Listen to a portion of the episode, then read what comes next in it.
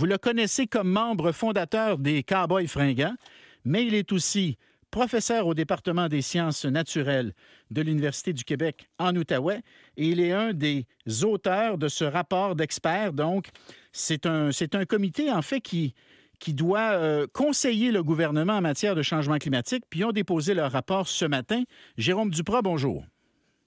Bonjour. Allons-y, allons-y. Suite sur l'histoire de l'étalement urbain. Vous dites qu'il faut, il faut lutter contre l'étalement urbain. Il faut, densifier.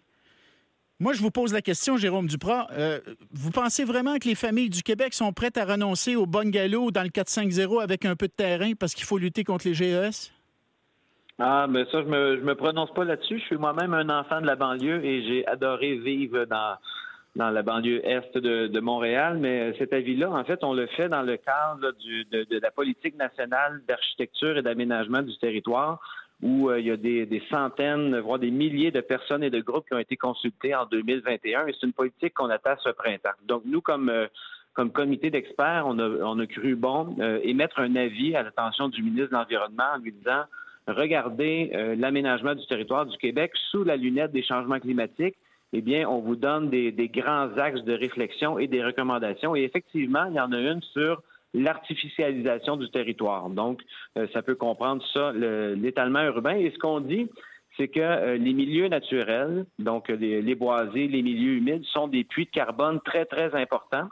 Euh, ils sont mis à mal par différentes stratégies de développement qu'on a vécues dans, dans, les dernières décennies. Et mm-hmm. lorsqu'on les transforme, on les détruit, ben, on relargue de grandes quantités de carbone. On se prive du potentiel de séquestrer ce carbone-là. On se prive aussi de, qualité d'adaptation parce que, par exemple, des milieux humides peuvent, nous prévenir contre des inondations, euh, des forêts, des îlots de verdure en ville, c'est contre des îlots de chaleur, et il y a des impacts sur la biodiversité, etc. Donc, nous, ce qu'on dit, c'est euh, avant d'aller plus loin, il faut vraiment réfléchir sur cette cohabitation euh, nature-être humain et penser à une diversité de modèles de développement de nos villes et de nos banlieues qui soit plus euh, conséquent avec l'urgence climatique. Donc, je pense pas que c'est L'idée ici, c'est de, de, de, tout mettre à l'évier. Il y a d'excellents modèles d'urbanisation qui sont proposés aujourd'hui, mais des changements de zonage qui vont induire la destruction de milieux naturels, il faut stopper ça. Et c'est en ligne directe avec euh, le,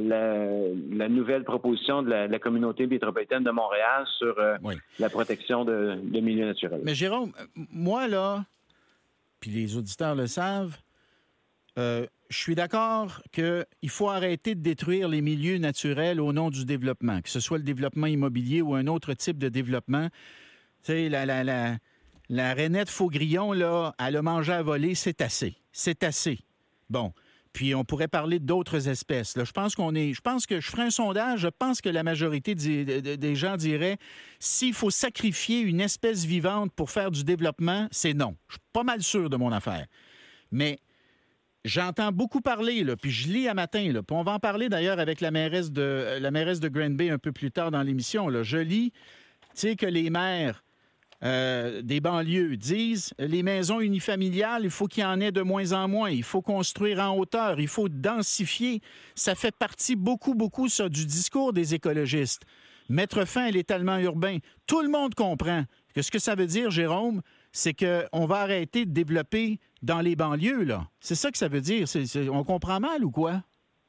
Ben, en fait, ce qu'il faut comprendre, il faut, déplacer le, débat dans la bonne arène. Il y a des espaces qui sont dédiés au développement industriel et résidentiel et il reste une grande capacité dans les régions métropolitaines du Québec de le faire. Ce qui est un non pour notre comité et pour euh, plusieurs groupes, c'est de dire on ne développera pas dans les terres agricoles, on ne développera pas dans les milieux naturels, on va développer là où on peut le faire. Donc ce discours-là, c'est pas le discours de, tous les promoteurs, de tous les élus, mais il ne faut pas penser qu'on n'est pas capable de protéger l'environnement et de résoudre la crise du logement parce qu'actuellement, il y a des espaces pour faire d'une pierre deux coups et aller dans, ces deux directions-là. OK.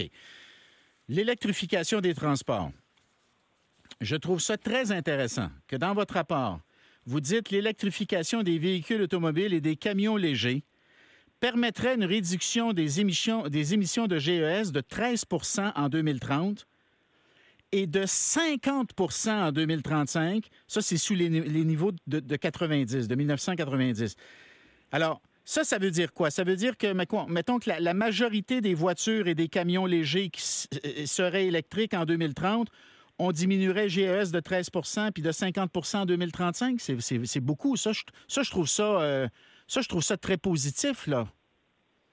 C'est très positif et euh, je dirais que c'est le bras armé du gouvernement actuel dans son plan le PEV, le plan euh, pour une économie verte. Donc, c'est une des, principales mesures qui est très bien financée de faire ce chantier sur l'électrification. Donc, c'est bon, euh, ça a un grand, grand potentiel et si on peut développer une stratégie de, production de ces véhicules-là au Québec, c'est encore mieux. Ce qu'il faut garder en tête aussi, c'est que euh, l'électrification, c'est une partie de la solution on doit intégrer des éléments de transport actif, de transport collectif, de transport partagé mhm. dans tous nos projets d'aménagement urbain. Donc, ça, ça veut dire aujourd'hui, lorsqu'on veut développer des infrastructures qui vont augmenter les capacités d'auto-solo, ben, même si c'est électrique, ça ne veut pas dire qu'on s'en va dans la meilleure des solutions. Donc, nous, ce qu'on demande comme comité, c'est de mettre en place un, un mécanisme public d'évaluation de cette intégration. Donc, prenons un territoire métropolitain, Saguenay-Chicoutimi, Québec, Trois-Rivières, Montréal, Gatineau. Puis à l'intérieur de ça, quels sont les, manquements pour optimiser notre mobilité durable? Donc, dans certains cas, oui, c'est l'électrification. Dans d'autres dans d'autres endroits, c'est d'optimiser l'offre en transport en commun, en transport actif. Et c'est quand on va regarder l'ensemble de ce cocktail-là qu'on va pouvoir bien comprendre quels sont les besoins d'une région. OK, mais Jérôme Duprat, tout le monde comprend que c'est une façon de dire que vous ne voulez pas du troisième lien à Québec, que le comité ne veut pas du troisième lien à Québec. Puis moi, le troisième lien, je dis, si c'est des voitures électriques qui passent dans le troisième lien quand il sera construit, puis s'il y a une voie réservée pour du transport collectif, je ne le vois pas le problème. C'est un, petit peu court comme réflexion, je pourrais la, développer, mais il me semble que euh, c'est comme les autoroutes, ça. Si sur nos autoroutes, il y a de plus en plus de véhicules électriques qui roulent, puis on sait qu'on s'en va vers ça parce que les constructeurs nous le disent, bientôt ils ne construiront plus de voitures à essence, bien éventuellement, donc ça va être des voitures électriques. Alors je comprends qu'on ça réglera peut-être pas notre problème de trafic, de congestion routière, mais c'est vous-même qui le dites dans votre rapport. Si on s'en va vers une électrification massive de nos transports, on diminue les GES de 13% en 2030 puis de 50% en 2035. J'essaie de, concilier votre point de vue sur les autoroutes puis, puis la lutte au GES, puis j'y arrive pas complètement parce que ça dépend des véhicules qui vont rouler sur ces axes-là. Oui, mais comme, comme vous le dites, euh, lorsqu'on parle de nouvelles infrastructures, ben, c'est pour augmenter notre mobilité, c'est pour, euh, pour diminuer des transports qui sont évitables ou, des distances. Si on ne règle pas le, problème de, de, congestion, on n'est pas plus avancé, même si nos émissions ont de beaucoup réduit. Donc ça, si on veut augmenter la qualité de vie de tout le monde qui est dans des transports, c'est en pensant à une planification régionale. Et euh, là, c'est pas l'idée ici de faire un avis qui concerne le troisième lien. Il y a des enjeux de mobilité dans toutes les régions du Québec. Ce qui est la recommandation principale, c'est de dire, ben, prenons un pas de recul, puis regardons l'intégration de tous ces éléments de transport-là dans les régions. C'est sûr que si on est euh, en Abitibi ou au centre-ville de Montréal, on ne fait pas du tout face aux mêmes enjeux, donc on n'aura pas les mêmes réponses, mais on veut avoir un mécanisme qui nous permet de réfléchir sur des façons de faire qui vont augmenter la qualité de nos, déplacements, réduire les émissions de gaz à effet de serre, mais aussi avec euh, des, des, impacts qui sont connexes. On parlait tout à l'heure d'étalement urbain, mais c'est sûr que de se verrouiller dans de nouvelles infrastructures euh, qui, qui, augmentent la dépendance à l'auto-solo, ben, ça a des impacts sur l'aménagement du territoire au sens large.